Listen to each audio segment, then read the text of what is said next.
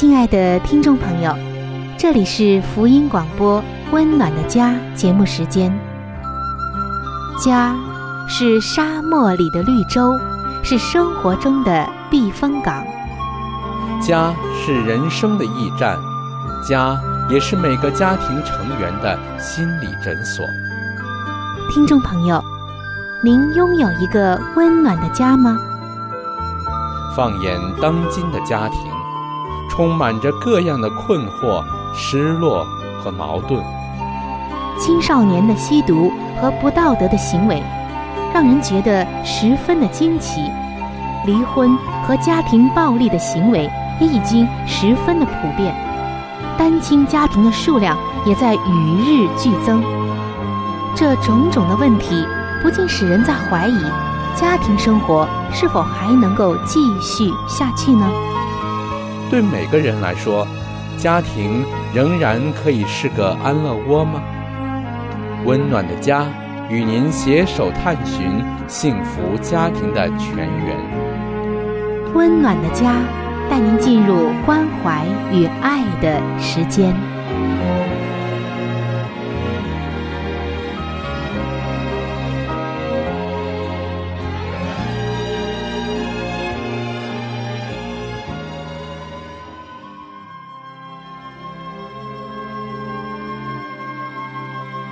上帝眼中全然美丽的女人，是蒙福的女人，是幸福深处的女人。全然美丽的女人，把爱的港湾装点得温暖阳光、简约纯全，令人留恋。冬不冷，夏不热，春意盎然，秋果累累。令丈夫停靠，孩子们称她有福。有赞美说，才德的女子很多，唯独你超过一切。让我们一起来寻找上帝在建造生命美丽方面对你的旨意。欢迎进入全然美丽的女性新生命。系列的分享。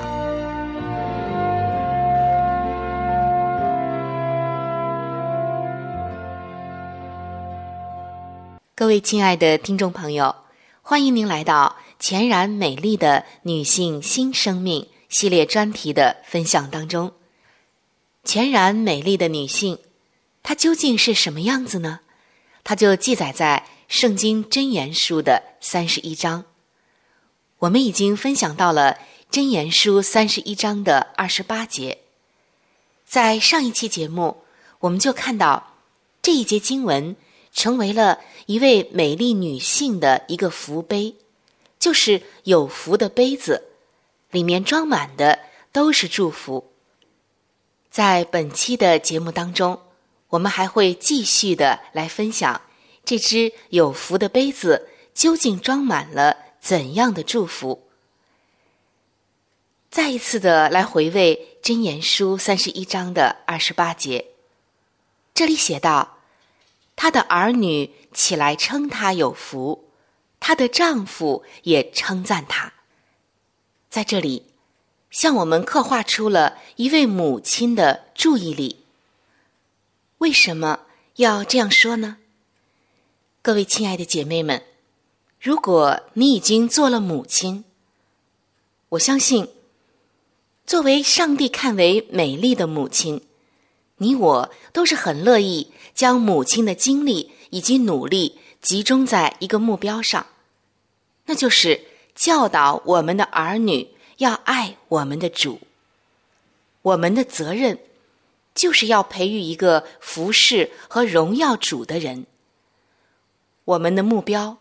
不是要培育一位医生、教师、工程师、运动健将，甚至是一位牧师或传教士。当然，我们不是说以上的这些职业不好，而是说，如果我们集中精力来培育孩子一颗顺服的心，就能够让上帝来决定孩子的职业。圣经中曾经记载，摩西是牧羊人，他的心却属于上帝。大卫也是一位牧羊人，保罗是支帐篷的，彼得是渔夫，但是他们每个人都有着一颗忠于上帝的心。在今天，我们也可以与上帝同工，来培育我们的下一代。这可是一项极为高尚的特权呢。我们的下一代又会教养他们的下一代。一位曾经身为母亲、祖母以及曾祖母的老年的姐妹就这样解释道：“我们负责把信心的旗帜传递下去。”小心哦，不要在中途掉了，或者是放弃了。因为我们要对下一代负责，将真理传给下一代是上帝很重要的一项吩咐。是的，各位姐妹们，当你传递你的信心的时候，我鼓励你每天晚上都要为你的孩子祈祷。一起来看一个真实的例子和见证。他来自于亨利博士的母亲。亨利博士在十九世纪末被誉为是洛杉矶的少年传道。他后来成为了芝加哥穆迪纪念堂的传道人，并且写了六十多本书。亨利的母亲。在每天晚上安顿孩子睡觉的时候，会在床边为孩子做以下的祝福和祷告。他会说：“亲爱的天父，请及早拯救我的孩子，保守他不被其他事物吸引。天父，愿他因耶稣的缘故，甘愿忍受一切的艰难。”可以说，这位母亲的目光集中在唯一的一件事上，那就是要孩子爱上帝。亲爱的听众朋友，尤其是各位做父母的姐妹们，我相信，当你听到这儿的时候，你一定觉得有的时候太难了。孩子们的变化，有的时候我们实在是无法控制。所以，在这里，上帝要我们做到一件事情，那就是要持之以恒。不管发生什么事，你都要坚持作为母亲的这种计划。这项美丽的计划一定不能够中断。无论你的孩子多么的让你失望，你都不能中断。我曾经听过一个改变生命。其实是改变母亲的电台的采访，访问对象是一位母亲，她是一家神学院的院长，几个子女都已经成年了，而他将做父母的比喻，称为是一场在百米赛场上进行的生死攸关的足球赛。他说：“我看到有一些做父母亲的。”他们就好像开着车把孩子送到了初中的阶段，然后开了车门就让孩子下车，然后挥手告别说：“好了，我已经把你需要知道的一切交给了你，现在你自己去做吧。”还有一些做父母的，好像稍微能长一些。他们的孩子已经上高中了，他们好像给这个只有十六岁的孩子一把车钥匙，或者是一部车子，然后站在公路上，再挥手说再见。现在你已经独立了，你可以自己开车，也可以找份工作，你知道自己该做什么。祝你好运。这位博士强调，他看到一些父母亲，在孩子上高中、可塑性很强的时候，却放开了手，并且对孩子们说：“要经常来探望我们哦。然而，这位博士就强调，我们需要与孩子共同进退，特别是要与那些十八岁到二十五岁之间的孩子共同进退。即使过了十八岁，孩子在太多的地方依然需要你的指引。他形容，在一场真正的足球赛中，双方会发生激烈的碰撞。为最后的五米互不相让，甚至是寸步不让。他也很有智慧的指出来，那最后五米就是你孩子选择职业和伴侣的时期。这两项选择可是人生最重要的，仅次于对耶稣基督的信仰。所以，各位亲爱的姐妹们，我各位忠诚的母亲们。这一切都说明，不管我们的孩子处于什么样的年龄段，你我一定要计划如何的鼓励、帮助和劝告他们，并且为他们祷告。我们的职责就是要与我们的孩子手握手、肩并肩，一寸一寸的前进，共同的冲向终点。我们的关怀、照顾还有指导，永远不能停止。相信上帝，你的孩子会因为你持久的关心、照顾以及祷告而起来祝福你的。无论他现在是什么样子，相信上帝，终有一天，你的孩子会了解你的苦心，了解到你都为他们付出了什么。只要你不间歇的为你的孩子祷告，并且在上帝的里面不断的为他们付出，那么总有一天，你的儿女会起来称你有福。他们总有一天会认识到，有你这样的母亲，真是他们的福气。你在上帝的眼中是最美丽的。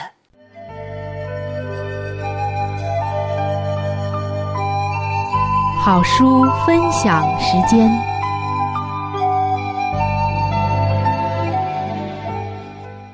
各位亲爱的听众朋友，各位亲爱的弟兄姐妹，您现在所收听的节目是由希望之声福音广播电台为您带来的《温暖的家》，我是志鹏，非常高兴我们今天又相会在空中的电波当中，和大家一起来共度一段美好的时光。那现在又进入到这个节目当中的一个小栏目，叫做“好书分享”。我们一直以来和您在分享的是美国宗教女作家怀艾伦女士的一本著作，叫做《富林信徒的家庭》。亲爱的听众朋友，如果您一直在收听我们的节目，您一定比较了解这本书了。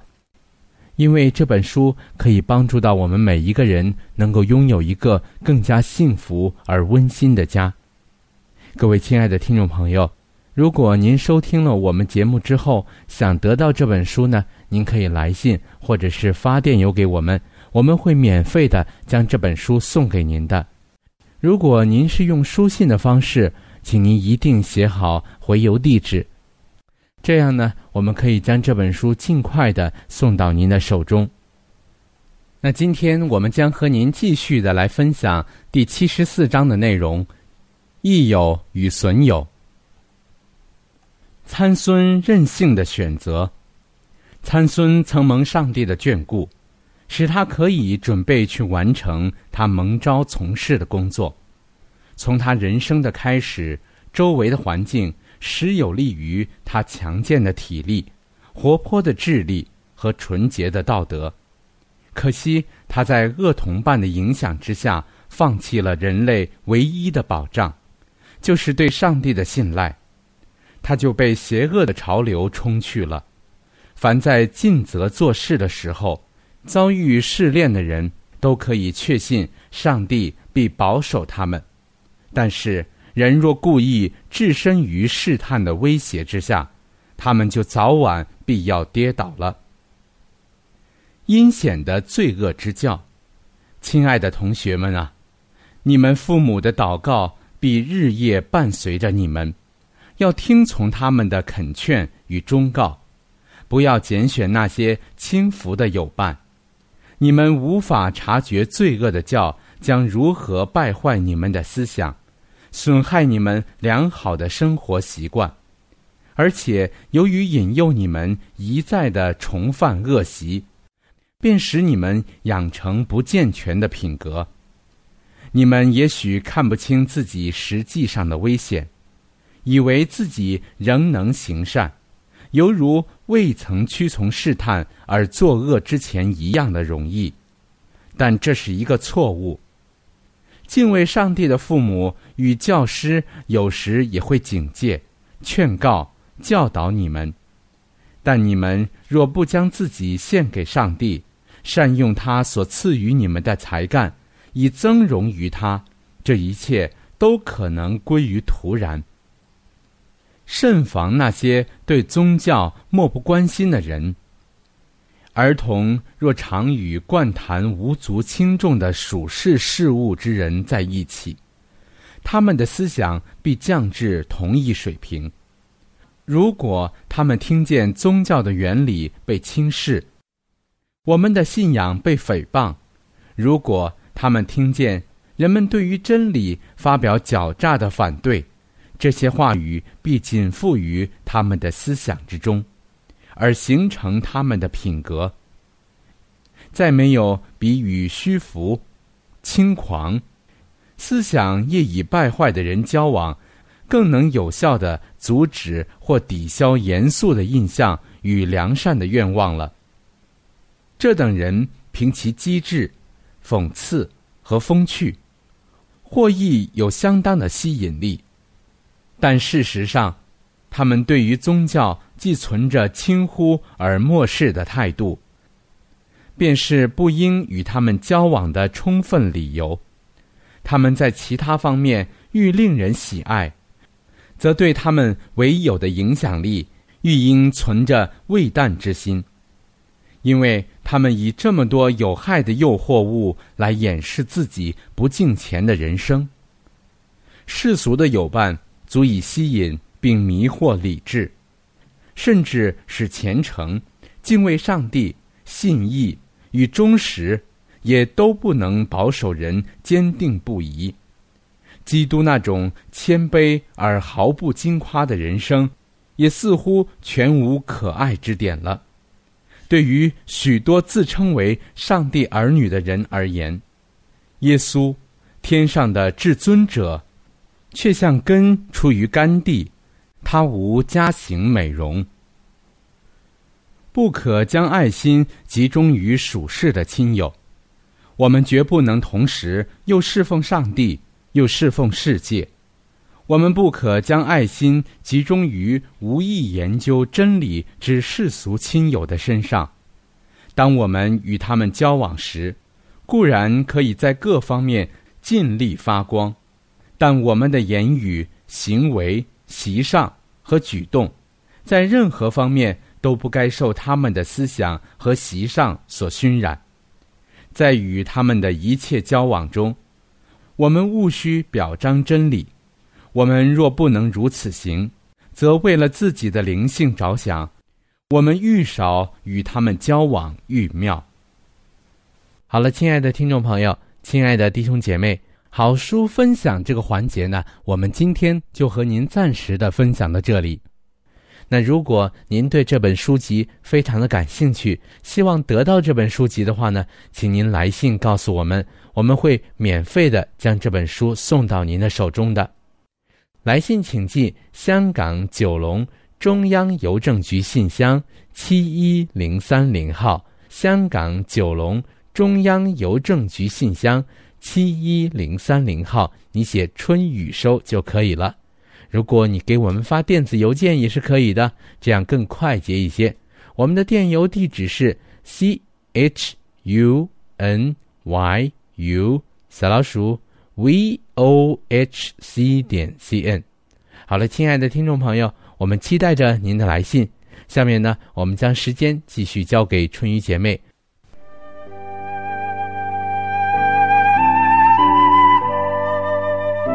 贴心小管家。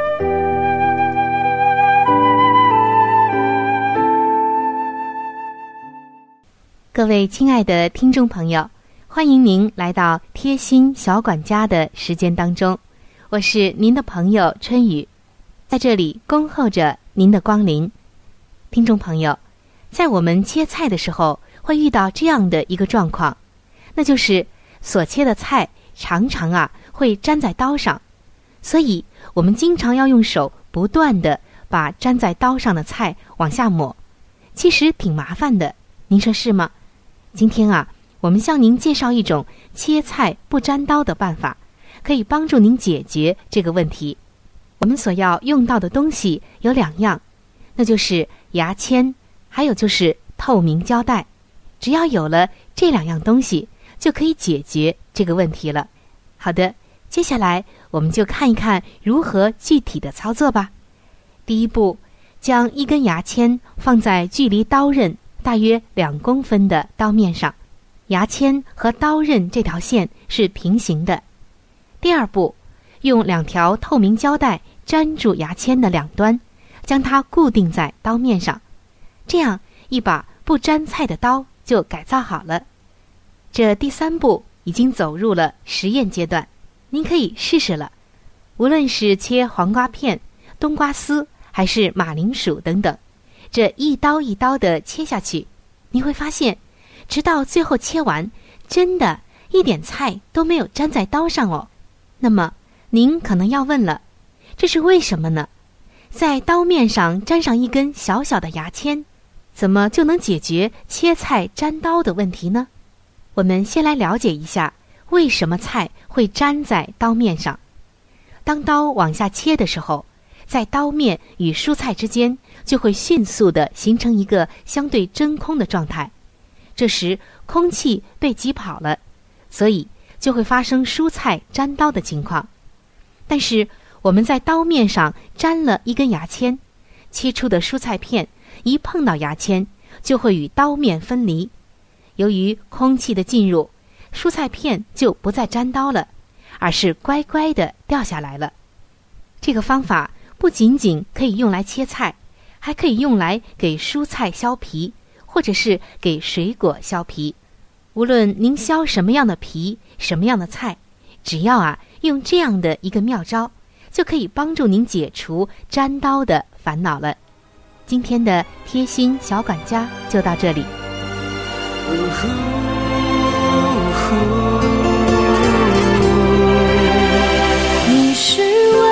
我的主。走这一路，高山或低谷，都是你在保护。万人中唯独，你爱我，认识我，永远不变的应许，这一生都是祝福。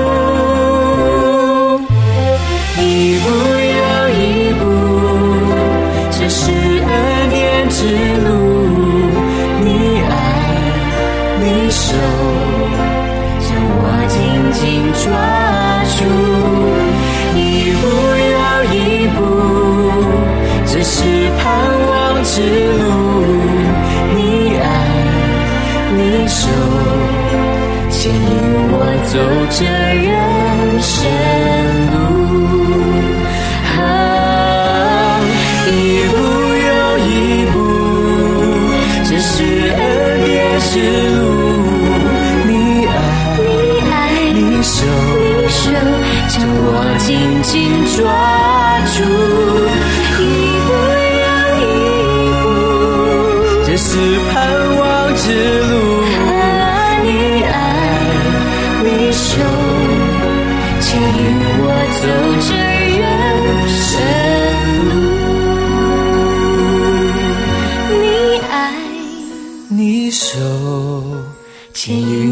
走这人生路。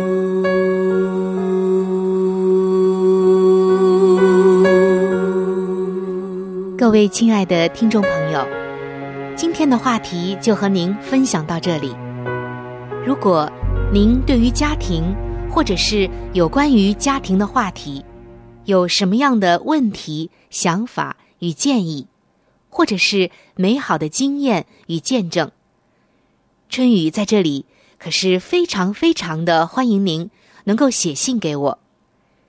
如果您在家庭方面，或者是婚姻方面、情感方面遇到一些问题，遇到一些难处，那我们也是非常的希望能够成为您最最知心的朋友。你可以来信告诉我你心中的问题、困惑与烦恼，我们会尽我们最大的能力帮助到您。另外，在我们这里也为您预备了一些与家庭、婚姻有关的资料，是可以免费的赠送给您的。如果您有需要，那么欢迎您和我联系。来信请寄。香港九龙中央邮政局信箱七一零三零号。来信请寄：香港九龙中央邮政局信箱七一零三零号。